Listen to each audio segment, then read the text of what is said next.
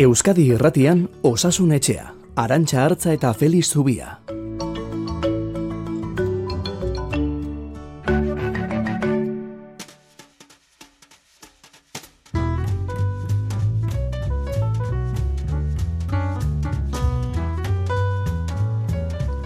Osasunetxean agindutako hitza betezalea garenez, gaur zor dugu menopausian estrogenoa hartzea komeni den ala ez argitzea. Zor dugu estresagatiko ezurra usturak zergatik gertatzen diren azaltzea. Galdetu nahi diogu Feliz Zubiari, sarna edo asteria kasuak zergatik ugaritu diren horren beste azken aldian eta zesendaketa duen horrek. Eta gazteizen egin duten kongresu batek izpidea jarrita, arnaz aparatuan sortzen diren gaitzi koikoenak zeintzuk diren ere errepasatuko dugu.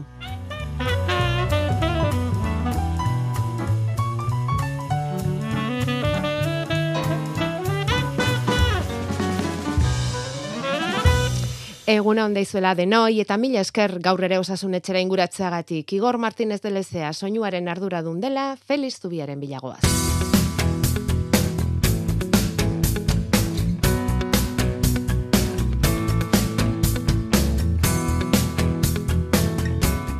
Donostia ospitaleko zainketa berezien sailean gaur gure medikua ospitaletik, hogeita lau orduko guardia bukatzen ari da eta Feliz Zubia. Kaixo, egunon, Feliz. Egunon, eh, bukatut esango dugu, baina bai bukatu berritan. Bukatu berritan. Ongi joan zaizu, eguna, gaua, dena? Bai, eh, bai. bere martxa batean, eta bueno, ba, gure oiko lanarekin. Bai. Baina, gauza berezirik. Tuasun handiri gabe pasaduztue. Bai, bai, bai, bai. Bueno, Kos, ke, COVID kasularririk ja, ubira, iristen alda, ziura? Ez, bueno, E, guk bada, ba, hilabete, terdi edo ia bilabete, ez dugula neumonia, e, COVID-ak eragindako neumoniarik izan. Uh Bai, ikusten dari garela oraindik ere, ba, bestelako arrazoi bategatik etorri eta covid duten jendea. Ba, berdin zaite istripu bat izan, edo buruko hemorragia bat izan, eta guk testa denei egiten diegunez, ba, era berean COVID dutenak, baina COVID-agatikako neumoniarik ziguan ez dugu izan. Hospitalean bakarren bat bai. Bueno, konforme. Eta gripea, gora eta gora, Feliz? E, gripea, tokatzen den sasoirako eta daukagun eguraldirako, ba, tokatzen dena baino gehiago. Baina gora eta gora esatea ere asko litzateke, e, kasu bakan batzuk badaude, baina egia da berez ez lukela behar eta hemen dagoela. Hemen dago, eta badabil. Bueno, eta gaurko gaiei zuzen zuzenean heldu aurretik, e, aurreko astekoari errematea emateko entzule batek egin digun proposamena aipatu nahiko genuke, e, gaur sortzi ziuak humanizatzeko ba, galdaka usan soloko ospitalean egiten ari diren plangintzaz eta aritu ginen, eta, bueno, nola egin liteken, ez da, ospitaletan, ba, orain arte, zurrunagoa izan den unitate horiek apur bat humanizatzeko, eta gauzak errezteko, eta entzule bate proposatzen digu, Felix, gune berdeak sortzea, zuaitzekin eta bar, ospitalen inguruan, pazientek paseo txiki batzuk eman alizateko, aire garbi arnasteko, eguzkia hartu dezaten, eta bar. Pentsa gaur osasun etxeaz ziuko baso txikian legoken banku baten eserita egin alko bazenu. Ba, gustora, gauza da, hor bentsat e, arazo badukagula, eta da, e, arkitekturaldetik ospitalak neko zarrak direla, ez, aspaldikoak direla, eta gero, ban lehen e, kanpoaldean egin ziren ospitale asko, ba, etxe zinguratutera geratu direla. Ja. Baina proposumena polita da, baina adibidez e, gazte izen, ez, e, Arabako Unibertsitate Ospitale Berria, ba, nahiko inguru zabalean dago, berdeagoa, ez da? Bai. Berdeagoa da, mm, e, baditu inguruan nire jardinak, bai. eta behar bada proposamen egokia litzateke, bera bai. Gero beste kontu bada, ziun dauden gaixoak e, atera alko hotel irateken, ez? Bueno, batzuk bai, bueno, igual, ez da? Batzuk bai. Hori da, hori da. Mm. E, horretan ere egin dira zaiakerak, eh? Bai. Bai. Bai, bai, bai, eta badira unitateak, hori kanporateratzen dituztenak, noski mm ondoen daudenak, eta ba, bere egoera hobetzen denean eta horretarako gai direnean, eh? ez bai, lirateke bai, kopuruz asko izango, mhm. baina asko eskartuko luketela ez daukatu darik. Leio bat edukitza ere askotan nahikoa, eh? zerbait eh, kanpoko zerbait ikusteko ze ziuetan askotan eh, kanpora begirako leiorik ere ez duten gelak izaten dira eta bueno, neurriak horrere eta hause, ba gaur saioa berde fresko asteko aukeratu dugun mezua.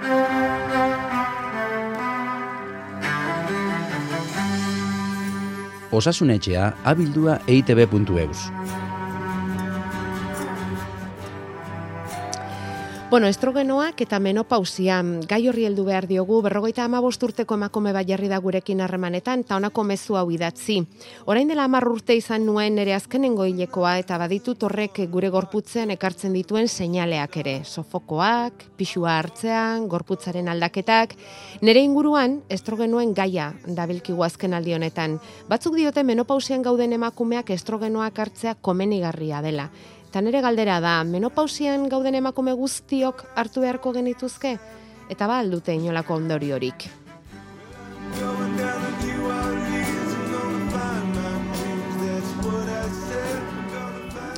Nondik hasiko gara, Feliz?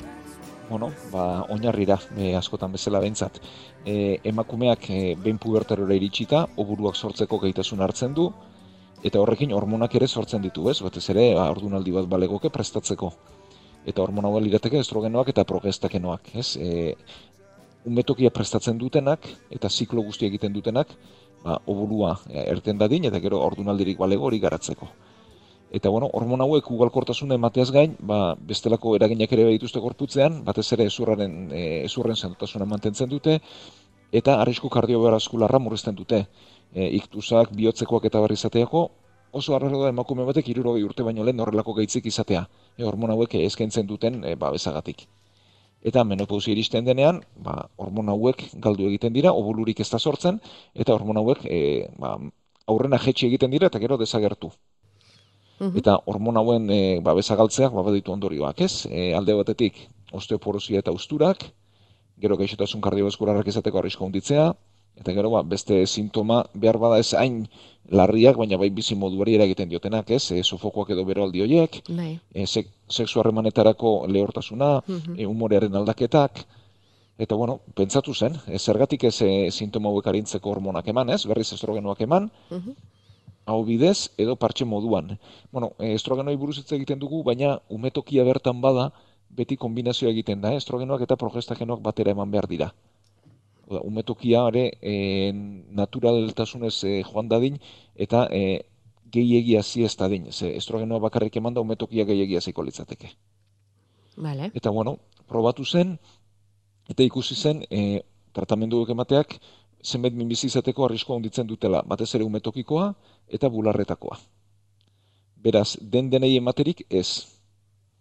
Orduan, e, norentzat, bueno, ba, onura handiago dutenak arriskua baino eta hau ba, ez da erraza, baina bueno, e, nori bai garbi dagoen abentzat, da oso azkar azaltzen baldin bada menopausia, e, berrogei urte baino lehen, e, batzuk muga berrogei urtean jartzen dute, beste batzuk berrogei eta urte baino lehen, hau da, garaia baino amar bat urte lehenago gertatzen baldin bada, orduan bai. Eta gero oso bat batekoa denean ere bai, e, gorputzari ohitzen utzi gabe gertatzen baldin bada. E, pentsa ba, bakuntza baten ondorioz, kimioterapiaren ondorioz gertatzen baldin bada, mhm. ba, kasu horietan dudari gabe bai. Gero, e, norentzat ez, ba, bularreko minbizi bat izan baldin bada, eman eman liteke baina arriskoa luke, eta gauza bera umetokiko minbizi izan baldin balu. Berez, hasiera batean ez.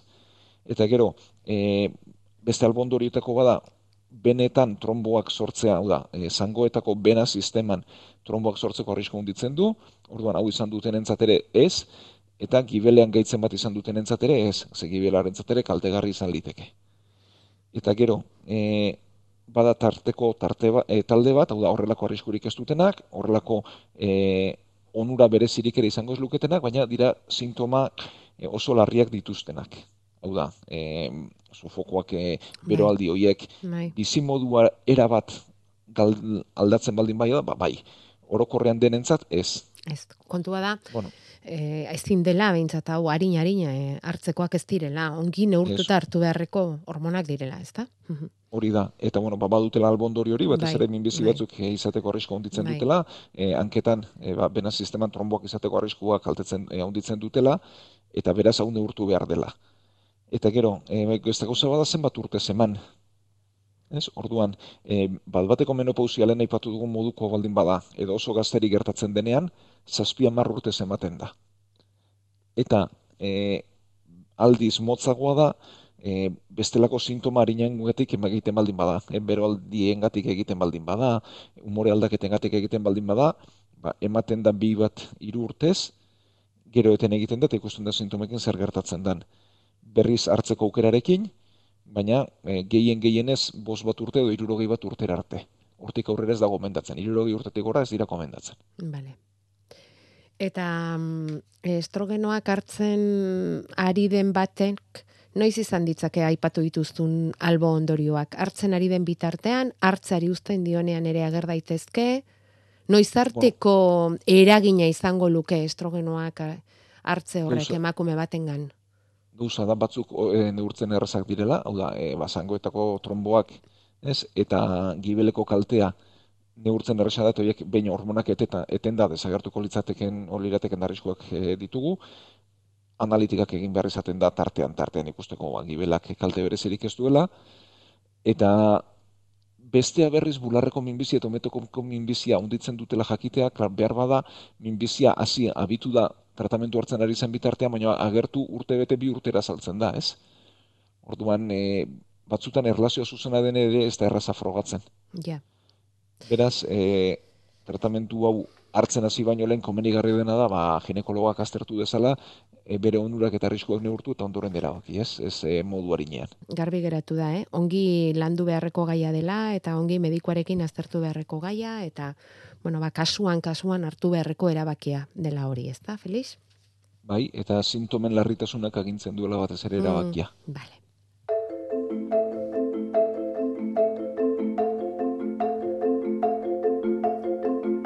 Gure WhatsAppa 688-666-000. Felix Zubiaren zat, mesedez, galdera bat, e, aizu, bertxolari apartazia gainera.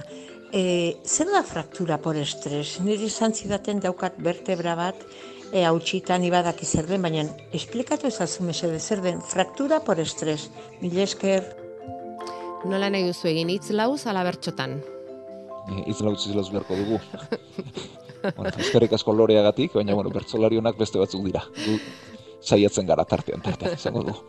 Bai.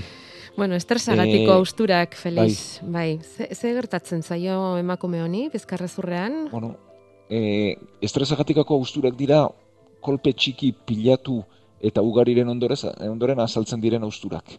Hau da, e, austurak izan litezke kolpe ikaragarri baten ondorioz, hau da, kolpe handi bortitz baten ondorioz, edo beste kasu batzutan berriz e, kolpe txikiak pilatu egiten dira eta esango dugu ezurra ba, beratu egiten dela edo eten egiten dela ba, puntu jakin batean kolpe txiki asko pilatzen direlako. E, adibidez, e, kirolaritan oso ikoak izan hori dira, oinetan estresagatikako guzturak. Ez?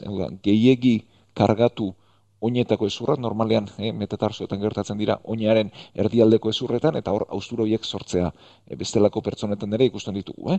E, estresagatikako austurak izan litezke ba lanbide baten ondorioz ez dakit ba mailu mekaniko batekin e, dabilen langile batean ba eskumuturretan adibidez azaldu litezke eta ornoetan azaltzen baldin bada da kolpe txiki asko pilatu direlako orno baten inguruan emakumeek bere bizkarre zurrean du ostura ba horregatik e, izan liteke. Bestakit e, ariketa fisiko egin duelako denbora askoan e, hemen ere ba espin ez dakit kirol mota bat ba jausi asko dituenak ez edo kolpe txiki asko dituenak e, ba horrek e, bizkarre zurrean e, erazana sortu lezake eta hortik etorri austura Orduan, austura hauek dutena da, ez direlain nabarmenak izaten, baina e, mina azten da, min zorri bat azten da, eta min hori ahonditzen ahonditzen joaten da, e, batzuetan erradiografietan ere zire ikusten, ze ez, askotan erabateko ustura baino gehiago pizzatuak izan hori dira. Ez dira inabarmenak ez da. Hmm. bai, eta gero, ba, eskanerrak edo erresonantziak behar izaten dira ondo ikusteko, ze radiografia normalean ez dira hain garbi ikusten. Mhm. Eta gero, zendatzea ere koste egiten da, ze bere onera etortzeko behar dutena da atzedena, kolpe hauek desagertzea,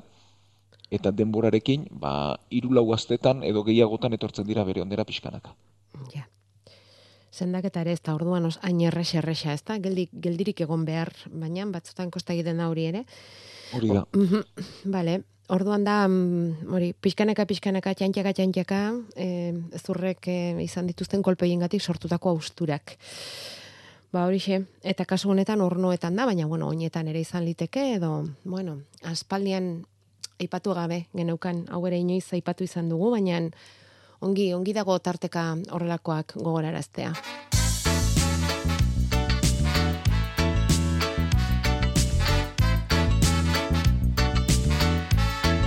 Ez dakigu inguruan tokatu zaiztuen ala ez, baina agian entzun irakurri edo ikusi bai, sarna edo asteria kasuak ugaritzen ari direla gure inguruan azken aldi honetan.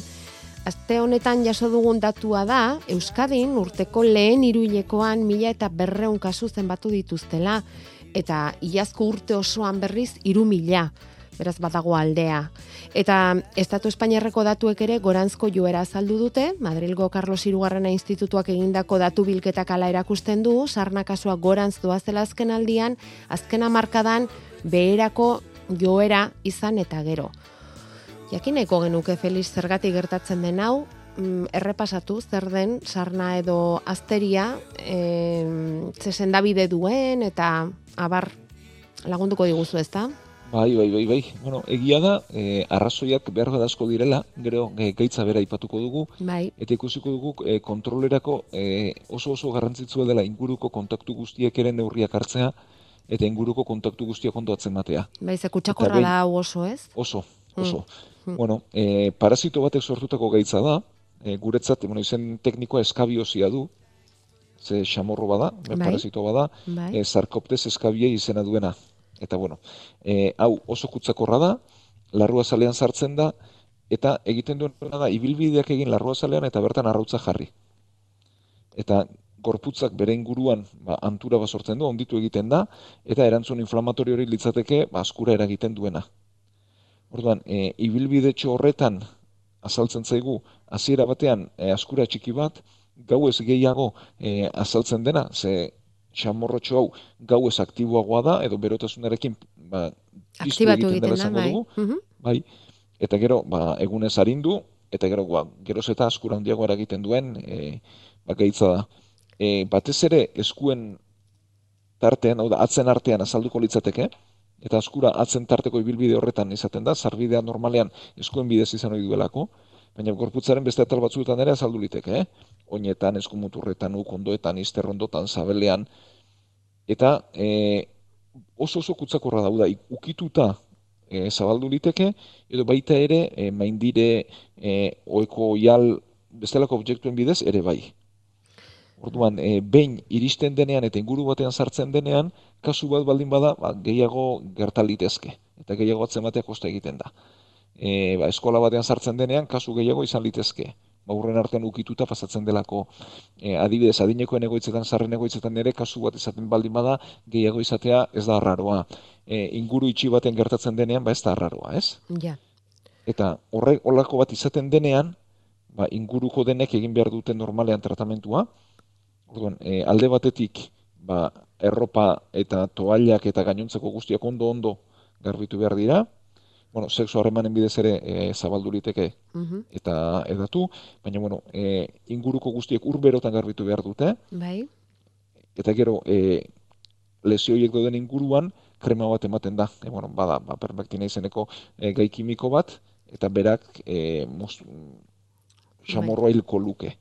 Eta hau, zazpiegunez, e, berriro errepikatu behar izaten da. Bai. Orduan, e, zer gertatzen da, ba, baina azten denean kasuak atzen batea koste egiten dela. Ja. Ez da, inguruko ba, kontaktu guztiek ondo egin beharreko zerbait da. Ze nahikoa da pare batek ez egitea, beraiek ere garatzeko, baina handikan amar, amabost egunera konturatzea, zeu da, kontaktua izatetik, mm. ba, askuran da, undi izatera, egunak pasatzen dira. Bai, bai. Eta bitarte horretan edatu egin liteke. Ja. Orduan, e, ba, inguruko denek ondo ondo egin behar dute, ez? E, krema emate hori. Bai. Eta e, maindirekin eta toalekin eta egin beharreko lan hori. Bai. Eta hori kosta egiten da. Ja. Orduan berez, e, zorionez, ba, berantze zijoan gaitza zen, ez? Murrizten ari zen, baina egia da, e, etorri direla edo izan direla horrelako kasu gehiago ere, E, bueno, ba, zarbidea gainera desente izan ditugu, eh? baina bueno, ba, mugikortasuna hunditzearekin ere badute lotura. Bai eta bueno, behin kasu bat izaten denean, ba, gehiago izatea, ba, nahiko ohikoa da. Nahiko ohikoa da, bai, bai. Eta kasu ben jarraipen egitea. Eta bueno, borregatik, lehen koronavirusaren e, baeketan edo ibiletako profesionalak, orain kasu hauen baeketara bideratu dituzte, ba, kontaktu denak ondoatzen mateko, eta tratamentua denek egiteko. Eta tratamentua e, sendaketa erresa da, mm, esan bai. dut, bai, ez diurra da, ez da? Ziurra da, eta, bueno, bezala kasu txarrenetarako ere, e, hau bidez pilula bat eman liteke. bakarkan pilulaneko gogorra dela eta normalean bat tratamendua krema bidez egiten dela da. Izan erreza da, baina egia da bain krema hori eman beharra dagoela lesiok desagertu arte, bai. eta zazpiegunetara berriro errepikatu. Hori garrantzitsua da, da, behin eman da eta behin desagertuta ez da nahikoa. Ze guztiz ez da hil, eta hor gelditu diren arrautzak berriro sortu litezke. Bueno. Orduan gelditu bai. diren arrautzak hmm. Guztiz akabatzeko zazpiegunetara berriz errepikatu behar izaten da. Beraz, zendatzen erresa da, baina e, gauzako ondo egin behar dira. Asko zainduta, asko zainduta. Bai. Urbileko jarraipena egin behar zaie kasuei, ez? Hori da, hor dago gakoetako bat behintzat ze oso kutsakorra da. Eta gainera, mm, ez da bati agertu eta urrengoari urrengo egunean etzaio azaltzen, handik e, aste bete edo luzea gora, eta horre pixka zaildu egiten du jarraipen hori egitea, ez da? Hori da kontua. Mm hori da kontua. Bueno, ba, horregon liteke e, azteria edo sarna kasuen ugaretze hori zergatik gertatzen den, eta bagen eukan pixka bat hori ezagutzeko gogoa.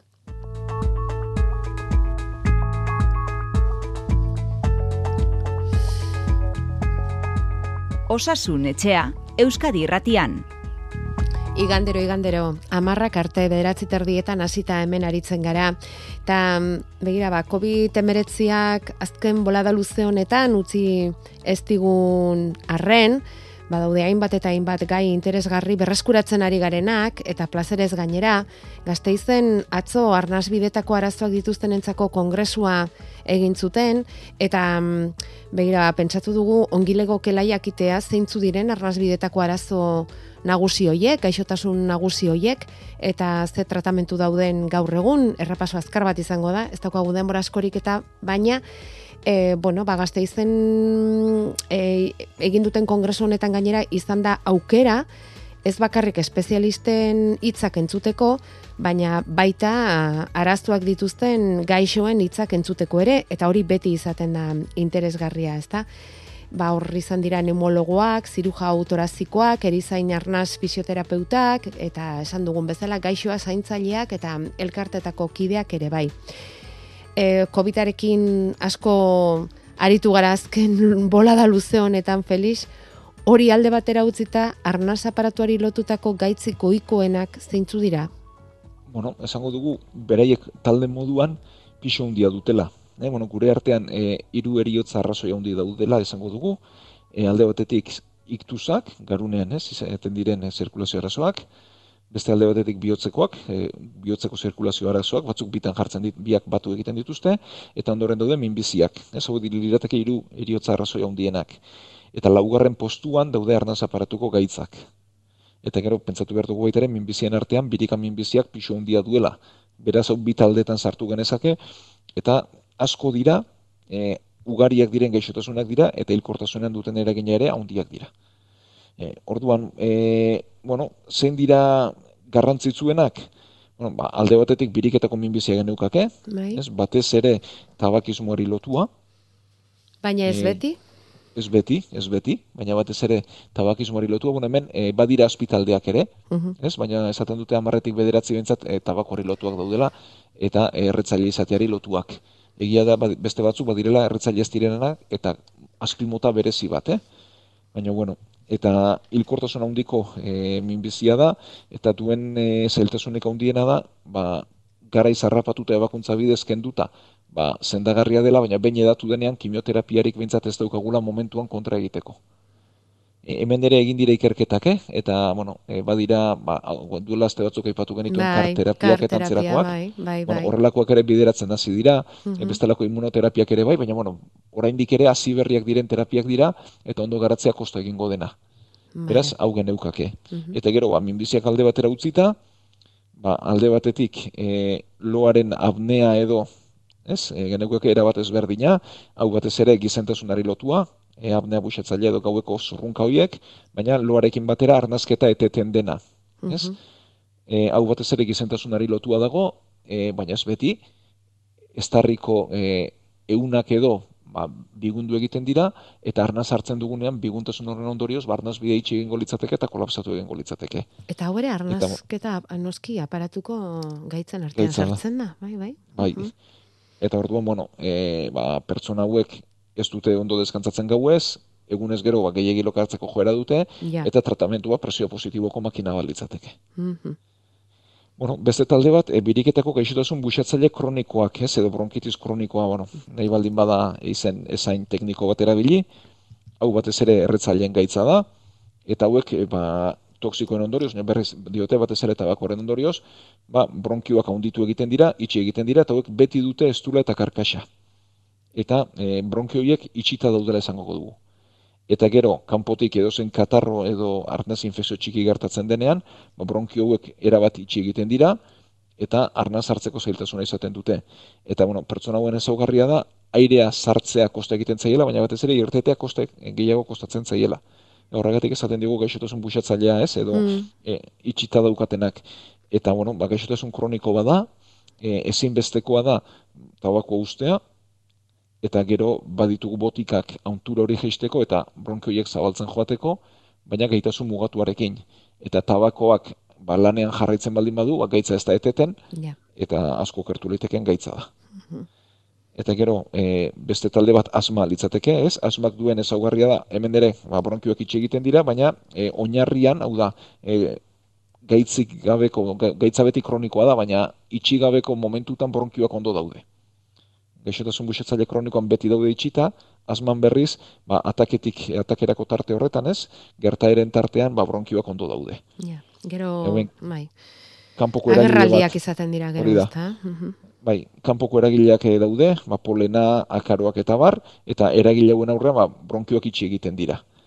Eta bueno, e, hemen e, asma egia da korun dala batez ere esaten dute kutsadurari lotua. E, baina pentsa, eh, orain arte esaten dari garen gaitz guztiak ia inguru giroarekin edo arnazketarekin dute zer ikusi ez, tabakoarekin, baina baita bestelako kutsadurarekin ere, eta bestelako e, alergenoekin ere, baina badira e, ikerketa politak, e, ikusi dutenak adibidez Eskozian eginak ez, ba, Glasgow hiriburuan ba, asmatikoak askoz gehiago direla, irulau aldiz gehiago, ba, landa ere mutan baino. Ja.